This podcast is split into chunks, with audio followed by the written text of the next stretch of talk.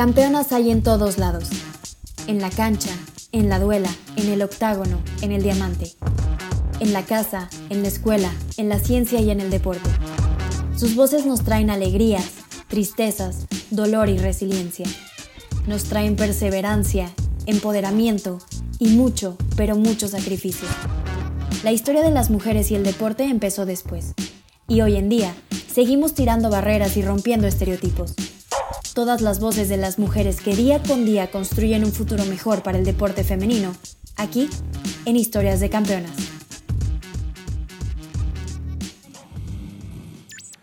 Anjuli Ladrón. Campeonas, campeones, sean bienvenidos a un episodio más de Historias de Campeonas. El día de hoy tenemos una invitada muy especial, alguien que ha pasado por diversos deportes, siempre de la mejor manera y siempre representando eh, pues los valores y la fortaleza de la mujer en el deporte, ya sea en la portería, con un casco de americano, en el cricket o en alguno de los múltiples deportes que ella domina. Anjuli Ladrón se ha forjado un nombre histórico en, la, en el deporte nacional o internacional. Anjuli ha representado a México en tres disciplinas distintas y hoy es nuestra invitada en Historias de Campeonas. Anjuli, ¿cómo estás?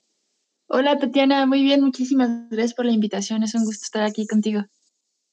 Muchas gracias a ti. Y bueno, ¿por dónde empezar? Creo que eh, la, pregunta del millón sería, pues, ¿cómo nació tu amor por los deportes? Son, son bastantes y, y, creo que esta es una pregunta que recurrentemente te hacen, pero ¿cómo nació ese amor por los deportes? Pues mira, desde chiquita era súper hiperactiva y nada me tenía quieto más que estar haciendo ejercicio, deporte, estar jugando y justo fue como a la edad de los cinco años que le pedí a mis papás que me metieran a una escuelita de fútbol que se llama, bueno, se llamaba Vallarta Curiel, era un filial del Atlas de la Academia. Y pues ahí fueron mis inicios a los cinco años, casi para cumplir seis, en Puerto Vallarta pero pues siempre estuve haciendo más de una actividad. Mi mamá me metió a clases de karate do enfrente de donde tenía la farmacia, se llama, bueno, se llamaba el Parque Hidalgo, muy cerquita de ahí del malecón. Y pues así siempre estuve en más de una disciplina porque era lo único que me mantenía quieta, por así decirlo. Perfecto, pues eh, creo que una infancia entonces muy movida. Y bueno, también preguntarte cuál fue el deporte que practicaste primero. Me imagino que por ahí fue el fútbol. ¿Cómo nació también tu historia con, con este deporte en específico? Pues sí, mira, empecé, te digo, en la escuela Vallarta Curiel, pero bueno, antes de todo eso jugaba en el Parque Hidalgo. Entonces, empecé en el Parque Hidalgo, de ahí me, mis papás sí me inscribieron en, en lo que es este, la escuelita y a la edad de los 11 años salió la oportunidad de irme a jugar por primera vez con un equipo de niñas a Estados Unidos y allá estuve prácticamente como seis meses, me fui de intercambio, por así decirlo.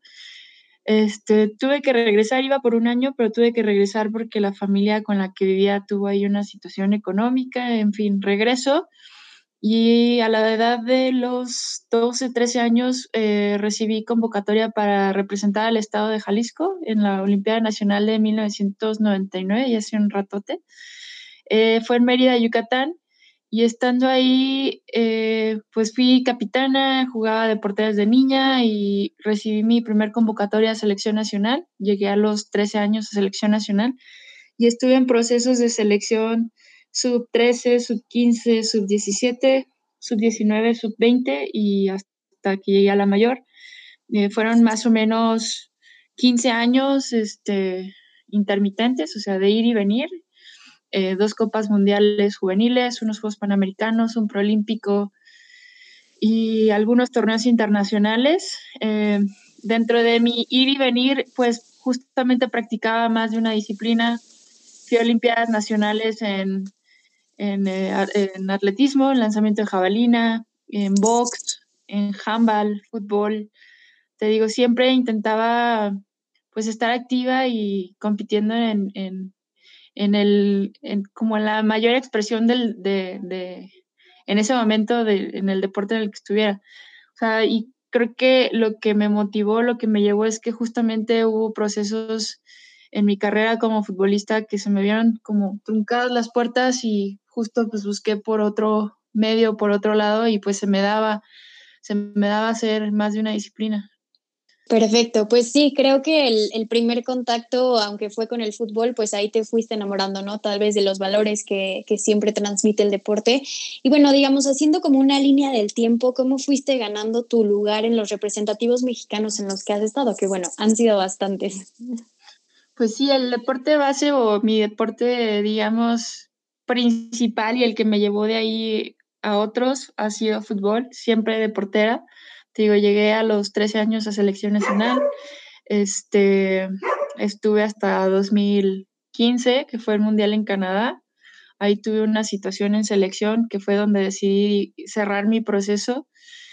Eh, también jugué de manera profesional en algunos países como Estados Unidos, eh, Ucrania, Rusia, España.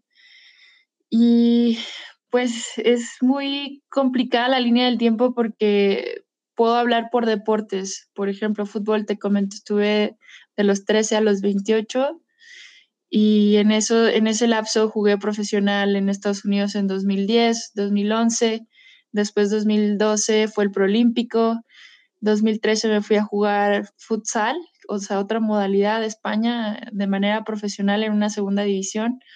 2000 13 fue mi segunda universidad mundial y es muy memorativa porque ganamos eh, la, medalla de plata en la Universidad Mundial contra Gran Bretaña.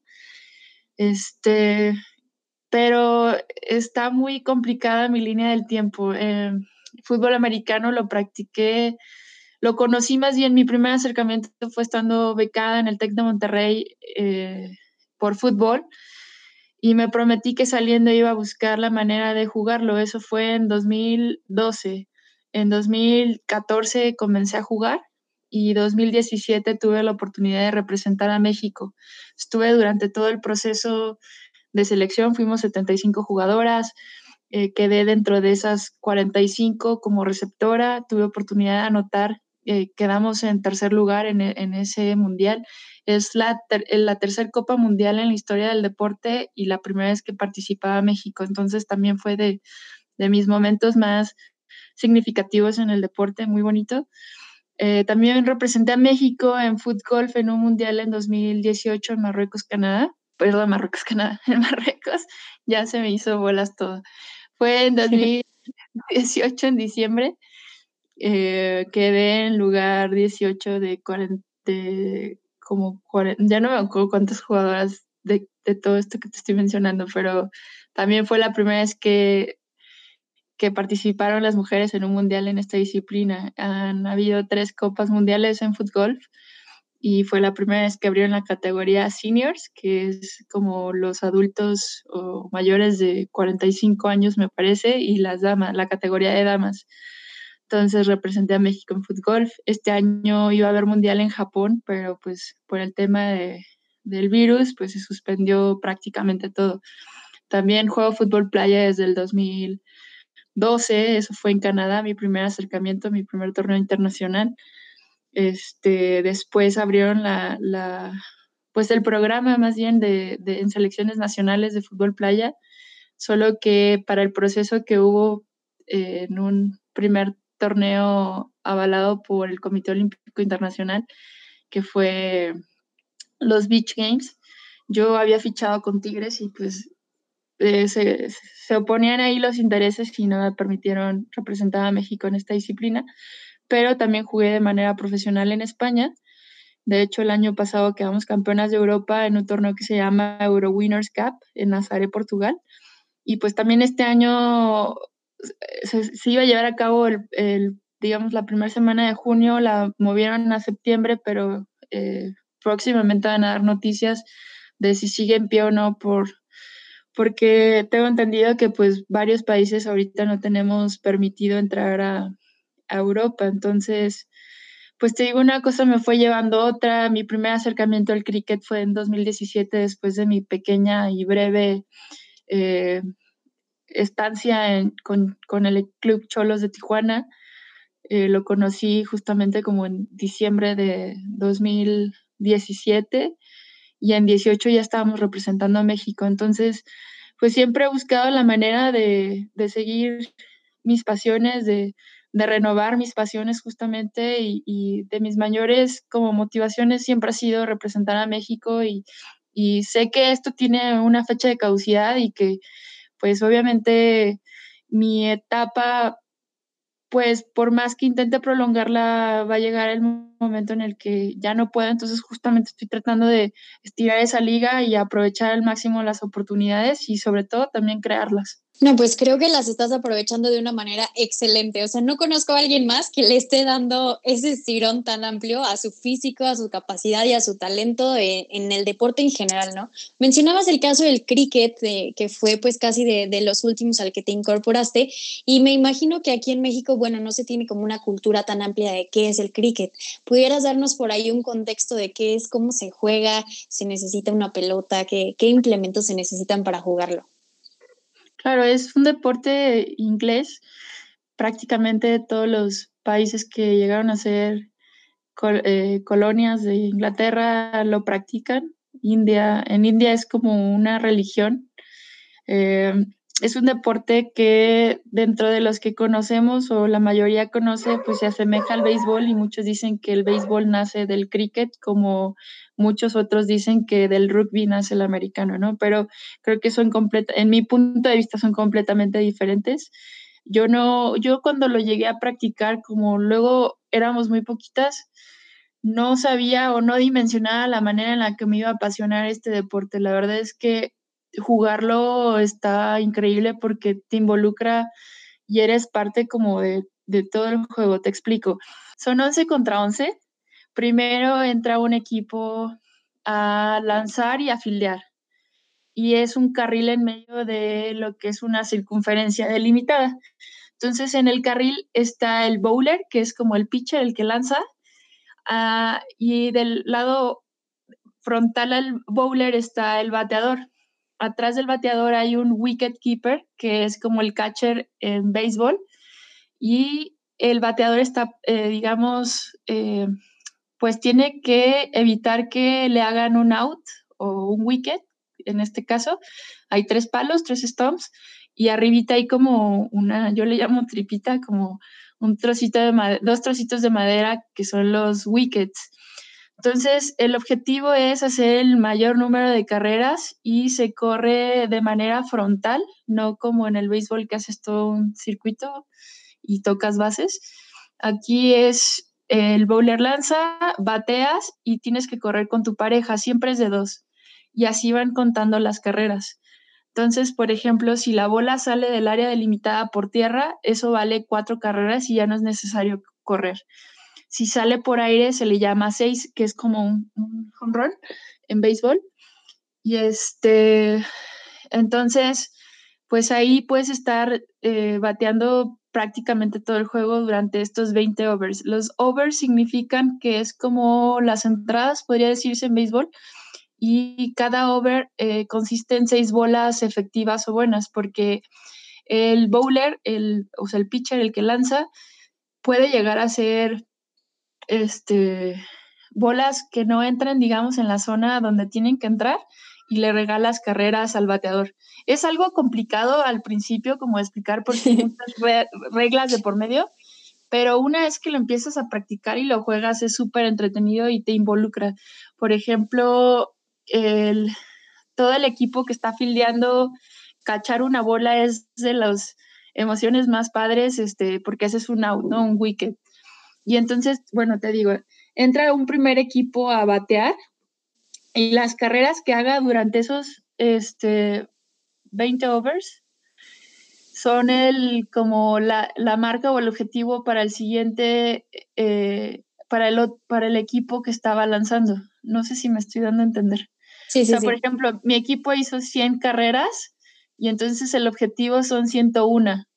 Y tú es evitar que te hagan 101, ¿no? Entonces, y además siempre te digo que se corre con pareja y este, si a mí me hacen out un wicket, entra otra en mi lugar y siempre tienen que ser dos. Entonces, si nunca puede quedar una sola, si llegan una sola es que ya, es que puede terminarse el juego de, de varias maneras, por los overs, o sea, los 20 overs o los 10 wickets. Ay, algo así. Es algo complejo, pero es muy divertido. Este es un deporte que creo que tiene mucha, ¿cómo se diría? O sea, que puede ser un deporte que nos puede dar muchas alegrías en México porque creo que hay mucho talento, pero pues como creo que todo el mundo sabe, pues el deporte nacional es o el fútbol o el béisbol, ¿no? O sea, son deportes que justamente necesitan este más, más difusión y más apoyo y más apertura en, pues, desde las escuelas hasta las unidades deportivas, ¿no? Es como muy, muy, está en crecimiento, está en desarrollo. Sí, totalmente. Creo que por ahí, pues sí, México no ha logrado posicionarse en, en, diversos primeros planos a nivel mundial, porque falta apoyo, falta también evolución, falta desarrollo, como bien lo mencionas. Y bueno, me llama la atención cómo fue que llegó el cricket a tu vida. Creo que es pues un deporte un poco opuesto a lo que practicabas al fútbol, al americano. ¿Cómo llegó justo el cricket a, a la vida de Anjuli? Pues mira, un día estaba viendo ah, literal así Instagram y, sigo pues diferentes deportes y, y, vi con el, con, o sea, vi un video de unas chavas jugando justamente creo que era el mundial. Decías, ¿cuál va a ser mi siguiente deporte? Algo así, algo así. No, lo vi, me llamó muchísimo la atención. Vi que, o sea, por ejemplo, en Australia, Nueva Zelanda, en, en Inglaterra, es como como aquí el fútbol, o sea, los estadios se llenan y el deporte femenil en esa disciplina es casi igual de grande que el de los hombres, o sea, es como bien visto, bien apoyado y me impresionó, me llamó la atención.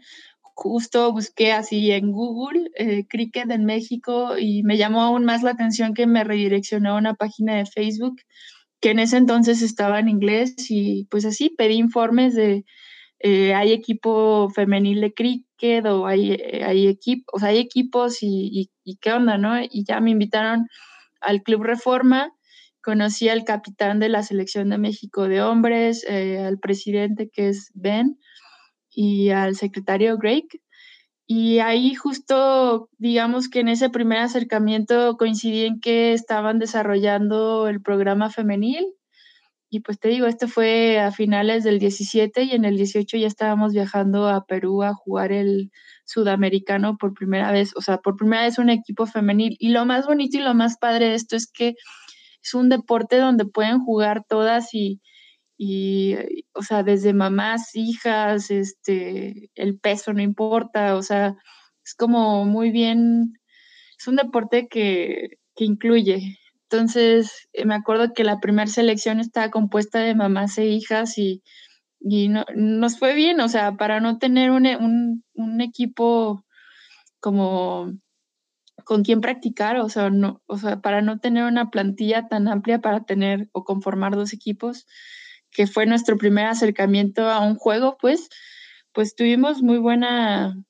participación y, ha sido cada vez más competitivo y, y también hemos intentado de involucrar pues desde mamás hasta niñas, ¿no? Ya, ya la, la, digamos, el rango de edad ya disminuyó, pero sigue siendo muy incluyente, pues. Perfecto, pues creo que ese es un punto muy importante, que a final de cuentas todas están incluidas, que todas puedan participar, porque bueno, sabemos que muchas veces los roles en casa o con el trabajo, pues se, se complica eh, combinarlo con un deporte, pero creo que ese es un punto clave, digamos, para que llame la atención el cricket. Y bueno, en el desarrollo que tú has visto, digamos, del 2017 hasta acá, que bueno, este año, digamos, en, en términos deportivos está un poco perdido, pero ¿cómo has visto el, el desarrollo de la selección mexicana? Pues mira, te menciono que yo tuve una pausa ahí eh, el año pasado justamente que me fui a, a Tigres y el, esa pausa, digamos, de seis meses y regresar, a mí me impresionó cuánto han crecido mis compañeras y, y cuán buenas están volviendo, ¿no? Eh, tenemos unas bowlers, unas eh, pitchers, eh, lanzadoras, que han sido, que desde su inicio eran muy buenas y ahorita su nivel ya se asemeja a estar jugando profesional, pues para mí, para mi gusto. Creo que tienen digo, desafortunadamente, como mencionas ahorita con esta pausa, pues creo que iban a tener un gran año, pero pues pasó esto. Esperemos que pronto pues la situación mejore para todos y, pero pues sí, te digo, ellas, o sea, mis compañeras han evolucionado de una manera impresionante y había otras que yo no conocía que tienen un don nato, por eso te digo que creo que eh, la mexicana, la deportista mexicana que no, que no conoce el cricket se puede adaptar muy bien y, tiene gran futuro. O sea, hay niñas que jugaron desde fútbol, básquetbol y otras como una compañera, eh, Aida, que su historia también está muy padre porque pues ella no practicaba deporte y es de las pilares en, el equipo. Entonces, eh, Ángel, que creo que jugaba tenis este, y también se adaptó súper bien al cricket. Entonces, hay muchas que han crecido conforme el programa y, pues estoy muy orgullosa y, siempre con invitándolas a todas a que conozcan el deporte y, la comunidad está muy bonita, es una familia, es una familia al final del día y, siempre se intenta como involucrar a todas y, crear oportunidades desde aprender a, como ser referee, se dice, o llevar eh, los scores, porque siempre tiene que haber alguien contabilizando los wickets, eh, las carreras. Entonces eh, te empiezas a involucrar en el deporte y, hay mucho para todos. Es un deporte que la ICC, la International Council Cricket, está tratando de fomentar y hacer crecer el deporte aquí en las Américas. Excelente, pues esperemos que sí pueda seguir creciendo y justo, por ejemplo, si alguien o alguna quiere practicar cricket, ¿hay alguna liga? ¿Son torneos, digamos, eh, delimitados por periodos? ¿Cómo se maneja esto? Pues mira, tengo entendido que ahorita, bueno, nuestra casa o, o la casa del cricket en México es en el Club Reforma, que está ahí en Naucalpan.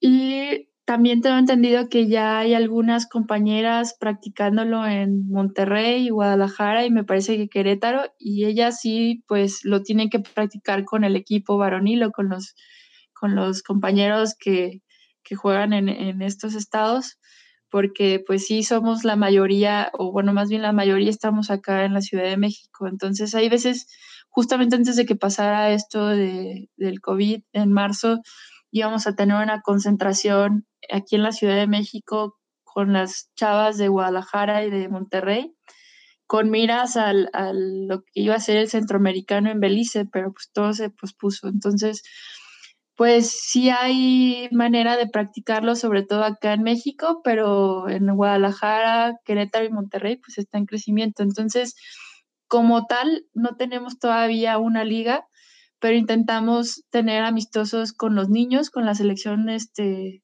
de los chiquitos y que son buenísimos, o hacemos un, mix con los hombres también. O sea, siempre tratamos de, pues, de asemejarlo más parecido a un, a un juego para que también, pues, no lleguemos, digamos, en, en cero a los torneos internacionales. O sea, nuestros eventos son a nivel internacional. En alguna ocasión vienen unos organismos que se, que se, se ¿cómo se dice? Se dedican a desarrollar el deporte.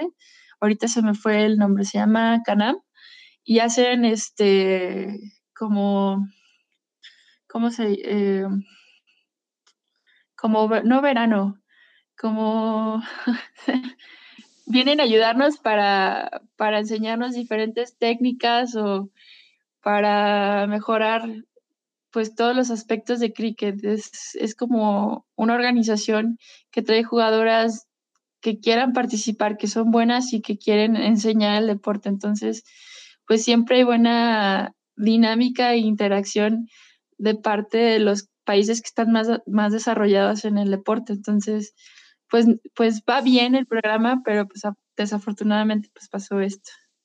Sí, totalmente de acuerdo, pero esperemos que sea un bache nada más y que todas las deportistas puedan salir adelante después de todo esto que está pasando. Y bueno, Ayuli, tú que tienes un panorama, digamos, completo de lo que sucede en el deporte femenil en nuestro país, ¿qué sientes que le hace falta? Si tuvieras, digamos, algún puesto directivo en, en alguna de las eh, federaciones en las que has estado, ¿qué, ¿qué le hace falta al deporte femenil para poder alcanzar los primeros planos? Pues yo creo que mucho es que en su mayoría son amateur y dependen de, sus federaciones. Entonces, si bien veo que el éxito del fútbol es que ya está eh, bien organizado, bien estructurado, creo que falta, falta más de eso y más de generar los propios recursos. No sé si me estoy dando a entender. O sea, por ejemplo, luego muchos, y me incluyo porque lo llegué a pensar, criticamos a la Federación Mexicana de Fútbol de que tiene un chorro de presupuesto, ¿no? Pero pues ellos generan su propio presupuesto y ellos buscan la manera de, o sea, ellos no dependen, a mi parecer o en mi punto de vista, de la CONADE, por ejemplo, o del Comité Olímpico Internacional, tienen sus propios recursos. Entonces, muchas federaciones chiquitas pues siguen siendo chiquitas porque es complicado y más aquí en México porque no somos un país con esa cultura de apoyar el deporte en, empresas privadas o sí, o de, o sea, no hay patrocinios o es muy difícil conseguir un patrocinio, pero creo que es toda una cultura que va de la mano con el deporte, de cómo tienes que vender el deporte. Entonces, pues yo creo que falta eso. Eh, porque pues interesa y las comunidades, aunque en, muchos casos son chiquitas, se mantienen y, o sea, hablo de, por ejemplo, fútbol americano, que es una comunidad también súper padre, eh, que sí es organizada, pero creo que para, no sé, por ejemplo, la Liga de Fútbol Americano de Hombres, es difícil mantener este, un nivel profesional profesionalizarlas, pero antes de ser profesional, pues justamente este deporte amateur, pues hay muchas carencias o, no sé, yo, por ejemplo, dentro de todas mis disciplinas, siempre he tenido que invertir y es casi siempre más amor al arte, ¿no? Solo en fútbol he percibido como tal un sueldo por, por practicar el deporte. Siempre uno tiene que poner de su bolsillo y yo creo que pues para cambiar eso hay que cambiar muchas cosas detrás. Eh, no sé, es un tema bastante extenso y, yo creo que también para, o sea, es como un círculo. Entonces, pues no sé, va desde difusión, desde organización, desde buscar este, patrocinios y de, de llevar de la mano a los atletas con, con talento, o sea, porque también es súper complicado como atleta ir a competencias donde pues justamente tú tienes que ver de qué forma financiarlas. Entonces, no sé, es algo muy, muy complejo, no es tan fácil. De acuerdo, y creo que por ahí, pues a final de cuentas, los y las atletas mexicanas siempre demuestran garra a pesar de no tener los recursos suficientes para poder dedicarse tal vez de lleno a eso. En este aspecto, ¿qué características tú le ves a la deportista mexicana que dices, híjole, esto lo he encontrado en todas las deportistas con las que me he topado en el camino? Pues creo que somos, somos bravas, por así decirlo, ¿no? O sea, somos, o sea, tenemos carácter y actitud. Eh, creo que, digo, hablo en mi, en mi caso muy particular, hambre o ese deseo de, de sobresalir, de, de destacar, de, competir al tú por tú contra la que está enfrente y ya a nivel internacional, pues sí, justo eso, el, hambre de, demostrar que somos un país grande, o sea, por medio del, deporte, ¿no? a mí, para mí es un orgullo viajar a cualquier país y llevar mi bandera y, decir que soy mexicana y, y, que también se hacen bien las cosas acá. Entonces, yo creo que la mujer mexicana tiene mucha fuerza, muchas ganas, eh, mucho coraje eh, y muy buenas cualidades eh, deportivamente hablando. O sea, eso de que somos chiquitas, pues creo que ha cambiado y aún así hay muchísimas que nos han demostrado de qué estamos hechas, ¿no? La luchadora que acaba de calificar a los Juegos Olímpicos, ya grande, creo que mamá, no sé, desde la misma Ana Guevara, Soraya Jiménez, creo que hay muchísimos nombres que han puesto en, alto nombre de México y que han abierto la puerta para muchos más. Eh, en taekwondo, eh, en clavados, este, racquetball. Entonces yo creo que pues tenemos buena materia prima y buenas cualidades. Yo creo que lo único que falta es, justo como te decía, eh, más más apoyo, más este, espacios, más difusión, este, voltear a otros deportes y más desarrollo, desarrollar a las niñas no en los deportes, eh, digamos, eh, pues típicos. Convencionales. O Sí, o sea, por ejemplo, aquí en México, donde más sobresalimos, en mi punto de vista, es taekwondo, este, clavados. Entonces yo creo que justamente que haya más espacios para practicar otros deportes y que haya más oportunidades para todas y todos. Totalmente de acuerdo. Y Anjuli, pues has tenido, me imagino, mil y un momentos que, que, el deporte te ha regalado, pero si pudieras quedarte con alguno o compartirnos alguno, ¿cuál sería? Pues creo que la Universidad Mundial de Kazán estaba en mi etapa universitaria eh, y además justamente, te digo, yo estuve becada en el TEC de Monterrey tres años, pero fue muy complicado financieramente hablando porque yo perdí mi mamá en 2008 y 2019, perdón, 2008 y 2009 entré a la carrera en Monterrey y del 2009 al 2012 pues fue súper complicado porque ella era mi sustento económico y a pesar de que tenía muy buena beca, sí sufrí mucho en ese tema y en otros. Y entonces decidí irme a jugar a Rusia de manera profesional. Todo lo que ahorré pues lo guardé porque pues, te digo, uno va aprendiendo, ¿no? Entonces regreso, eh, estuve un breve periodo allá en Rusia, jugué la, la pues sí, la, la Champions regreso, eh, busqué una escuela semiescolarizada aquí en la Ciudad de México, entré a trabajar. Entonces estudiaba y trabajaba y recibí una convocatoria al proceso de selección universitaria para ir a mi segunda y última universidad mundial en Rusia. Entonces, recuerdo muy bien que en las mañanas iba a entrenar, regresaba a trabajar, iba a entrenar al Bosque Tlalpan, regresaba a trabajar ahí por el Estadio del Cruz Azul, en Holbein, estaban las oficinas donde estaba trabajando, regresaba a la CONADE para la segunda sesión en la tarde y además hacía tareas. Esto durante 20 días de concentración. O sea, eso por mi parte, ¿no? De manera individual. También lo otro impresionante es que fueron solamente 20 días de concentración con un grupo, no recuerdo el número, al final fuimos, me parece que 18, no sé, no me acuerdo viajamos a Rusia sin, sin ningún partido de preparación. Allá jugamos por primera vez el de preparación contra Japón, que fueron, no sé, menos de los 90 minutos, pero fue, fue para foguearnos, no estaba nuestro grupo y me sorprendió el, nivel que traíamos. Y era una selección súper eh, top. O sea, ahorita te digo los nombres y todas están jugando en la liga actualmente, ¿no? Estaba Desiree Monsiváis,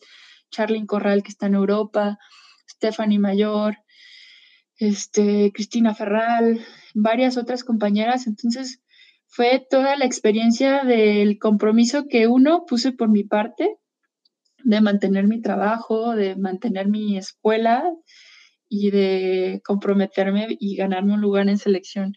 Y además, pues te digo, estando ya en, en Rusia, tuve la fortuna de ser portera titular, jugué la mayoría de los juegos, eh, llegamos invictas a la final y ya en la final digo es otro tema, pero todo el proceso fue muy bonito y, la medalla de plata la verdad es que sabe a oro por todo el esfuerzo y por fue algo histórico para a mi punto de vista. Y no sé es de las de las este de las memorias que tengo como más bonitas por, por todo lo que me costó y por todo lo que significó y por además concluir un ciclo universitario a nivel deportivo. Entonces, ese jugar en el Maracaná también fue impresionante contra Brasil, estuvo padrísimo en los Juegos Panamericanos. Quedamos solo, o sea, perdimos 2-0 contra Brasil, pero, por ejemplo, puedo decir que Marta no me metió gol, ¿no? Que es como, no sé, Messi eh, o Maradona, o no sé, alguna referente así, pues. Y solo me metieron dos a comparación de en, ese, en esos Juegos Panamericanos que, por ejemplo, eh, Brasil le metió 5 o 7-0 acá, o sea, metieron marcadores abultados a Estados Unidos y a Canadá y, y decir que solo metió dos es como, o sea, y además no solo que me hayan metido dos, sino, no sé, el justamente, el, no sé, tenía 21 años, creo, y estar en Maracaná jugando contra Brasil y con su gente fue algo muy bonito. y también, así es que no puedo decir uno solo, eh, el Mundial de Fútbol Americano en Canadá, jugando por el tercer lugar y también todo el proceso que vivimos de de la, desde la preselección hasta la posibilidad de no, de no ir al Mundial por falta de recursos y todo lo que se originó por esa falta de recursos eh, de forma, de manera mediática y el conflicto que llegamos a tener en su momento con la federación y cómo nosotras nos organizamos para intentar sacar recursos eh, mientras, por decir, eh, nos organizamos por líneas, ¿no? Las, las receptoras, las corredoras y o así. Unas, mientras unas se organizaban para ir a botear, otras estaban haciendo playeras para vender, otras estábamos intentando gestionar recursos. Y entonces, como todo el, toda, o sea, fue todo un proceso de entrenamientos y después todo el estrés previo a viajar o no viajar al mundial. Y luego ya estar en el mundial y dar los resultados que dimos, o sea, ya estar jugando en nuestro primer mundial por la medalla de bronce y además conseguir el objetivo y te digo, y particularmente anotar en ese juego son de las de las pues de las cerezas en el pastel que o de esos frutos que dicen que bueno, en mi caso digo, valió la pena todo el esfuerzo, todo lo que estoy haciendo. Y pues siempre lo he intentado hacer con convicción y con mucho respeto, mucho orgullo y mucha pasión. O sea, siempre trato de comprometerme del día uno hasta, hasta donde pueda llegar. Y 100% ese compromiso, esa resiliencia, esa perseverancia te han llevado a, representar a México en distintos escenarios, además a ser la mujer que ahora eres. Y bueno, creo que eh, con todas estas experiencias, con todos estos conocimientos, pues hay mucho que compartir a los demás, ¿no? Si pudieras darle eh, consejos a las niñas que hoy en día están en algún deporte en específico o que quieren, por ejemplo, eh, convertirse en futbolistas profesionales, ¿cuál sería tu consejo? Pues yo creo que la clave es el trabajo, no, no hay, no hay secretos, ¿no? Yo creo que el trabajo es lo que te da la confianza, la seguridad de que, de que estás haciendo bien las cosas, de que, no sé, la práctica el día con día es lo que te va a dar eh, ese espacio de, o esa oportunidad de mejorar y de estar visible para, para, para mostrarte. O sea, yo siempre hasta el día de hoy hay veces que aunque esté en una cascarita de mis motivaciones o mi automotivación es, no, alguien aquí me está yendo para ficharme, ¿sabes? O sea, es como un juego que traigo desde niña y de, que me motiva y para sacar la mejor versión de mí. Entonces, pues justo eso, que buscan sus motivaciones, que no se desesperen, que no son carreritas, o sea, no, esto es como, o sea, el deporte es como la vida, no es, no es un sprint, es un maratón y, y obviamente van a haber baches, y el chiste y lo que nos hace más fuerte es levantarnos y la manera en la que nos levantamos y con qué actitud nos levantamos. Entonces, pues sí, mucha resiliencia y si ven que también a mí algo que me sirvió es que me aferré durante muchos años a mi sueño que era ser futbolista hasta que me di y me permití darme la oportunidad de probar en otros lados y pues gracias al, a Dios, al destino o, o a las circunstancias en ese momento tuve oportunidad de, explorar y de conocer otros deportes, otras personas y, y, de conocerme a mí también, ¿no? O sea, jamás me imaginé yo de niña portera jugar un mundial de fútbol americano y mucho menos de fútbol. Entonces, justamente que no se cierren, que no se vicien en, tiene que ser esto y va a ser esto. Si no es, siempre he dicho, si, si se cierra una puerta hay que buscar abrir una ventana u otro lado. Entonces, pues que prueben, que, experimenten y que, pues sí, primero antes de hacer todo eso, pues sí, que, intenten y sigan intentando y si no, pues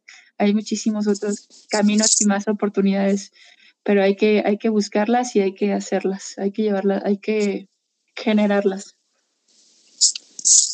Anjuli, pues de verdad muchísimas gracias por compartirnos tanto conocimiento. Creo que si una persona eh, a veces se considera afortunada por poder practicar lo que ama, bueno, pues tú practicando tantos deportes y que todos ellos te transmitan una pasión y que tú también puedas transmitir esa pasión hacia los demás, es algo que, bueno, eh, simplemente causa felicidad, causa alegría y pues te felicito por una carrera llena de éxitos, eh, que siempre sigas con esa resiliencia, con, con, esa, con ese compromiso también hacia los demás y hacia todos los deportes que practiques. Y bueno, agradecerte de verdad por, por darte un espacio para estar con nosotros en Historias de Campeonas.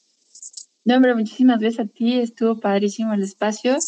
Y pues nada, muchas gracias, mucho éxito y, y estamos aquí escuchándote pronto. Muchas gracias, Anjuli. Bueno, con esto cerramos el capítulo del día de hoy. No se olviden de seguirnos en nuestras redes sociales, Twitter, Facebook e Instagram. Estamos como arroba campeonas MX. Nos vemos en la próxima.